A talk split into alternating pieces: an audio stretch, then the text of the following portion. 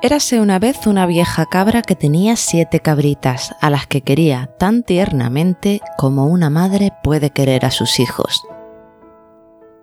Así comienza Las siete cabritillas de los hermanos Grimm, uno de los cuentos que yo más escuché durante mi infancia.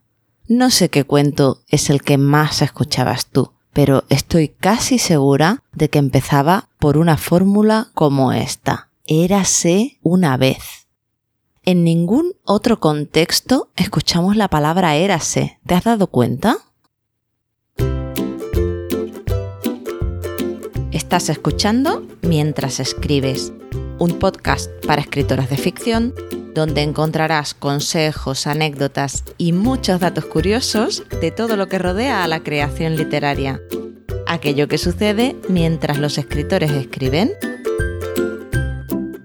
soy Mer Flores, doctora en Filología, y quiero acompañarte en tu viaje para descubrir y disfrutar tu voz narrativa.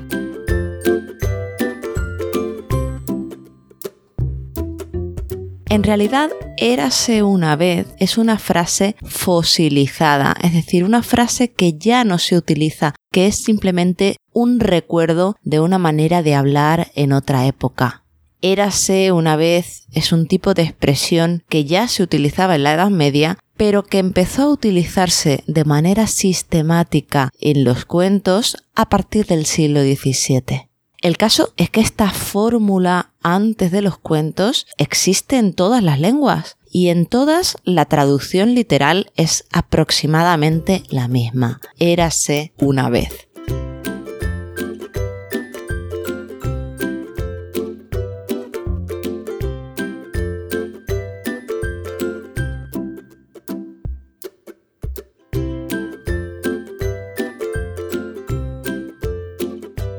¿Para qué sirve este érase una vez? ¿Por qué lo hemos convertido en tres palabras que se pronuncian siempre al principio del cuento? Su función es llamar nuestra atención. No se trata más que de una fórmula. Pronunciadas juntas componen un hechizo, un encantamiento, un rito de paso al mundo mágico de las historias. Es una manera de decirnos, ¡eh! Cuidado, que estamos a punto de contar una historia maravillosa. Presta atención, escucha.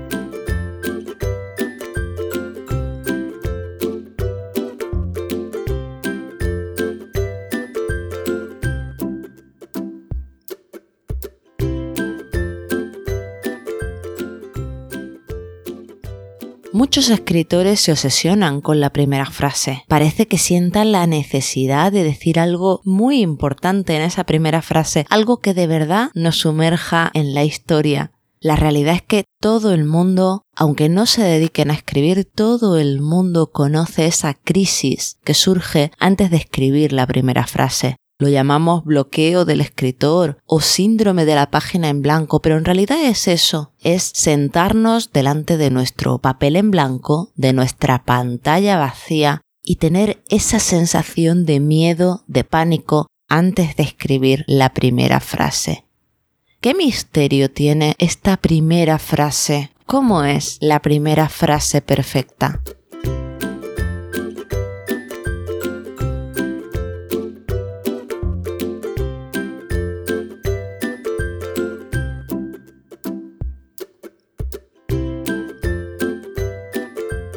La verdad es que las primeras frases nos imponen, nos imponen muchísimo, pero te diré que no existe ninguna fórmula mágica. Las primeras frases nos imponen simplemente porque son las primeras y porque en ese momento nos embarga el miedo a no ser lo bastante buenas. Nos imponen porque son como el acto de aclarar la voz antes de empezar a hablar cuando vas a decir algo importante. Y en ese momento, cuando te sientas delante del papel o delante de tu ordenador, te embarga el miedo, sientes el lastre de todas aquellas personas que escribieron antes que tú y que lo hicieron tan bien y que alcanzaron la fama, esas personas a las que admiras y a las que lees.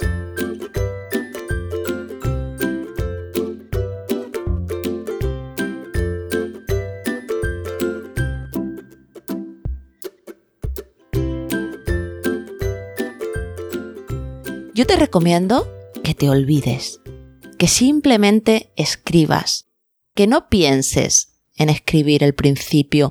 ¿Por qué tienes que escribir en primer lugar la primera frase? Si tanto miedo nos provoca, podemos dejarla para más tarde. Ponte a escribir simplemente en el momento que más oportuno te parezca y deja la primera frase para el final. En ese momento será mucho más certera porque estará guiándote hacia el núcleo de esa historia.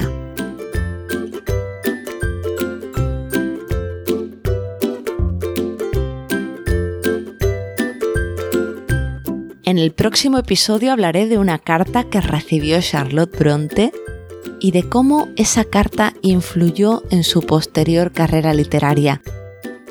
Pero antes, cuéntame, ¿a ti te supone un problema la primera frase de un relato? Será un placer que contactes conmigo, que me mandes un mensaje en redes sociales. Puedes buscarme como Mer Escritura.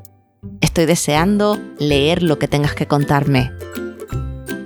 Y hasta entonces, que la musa te acompañe.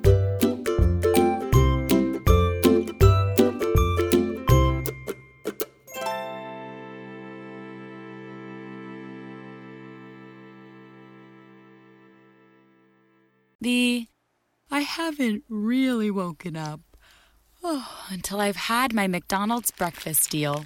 And I know this is true because before breakfast, I put my phone in the refrigerator and couldn't find the keys that were already in my hand. Nothing gets the morning going like the first sip of an iced coffee. Get any size and any flavor for 99 cents until 11 a.m. Price and participation may vary. Ba-da-ba-ba-ba. McDonald's. I'm loving it. 15 minutes could save you 15% or more. Wait a minute. I've heard that before.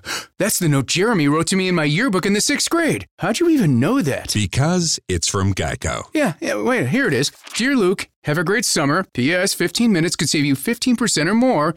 Love, Jeremy. Geico's had this tagline for years because we help save people money. So wait, you're saying Jeremy copied you?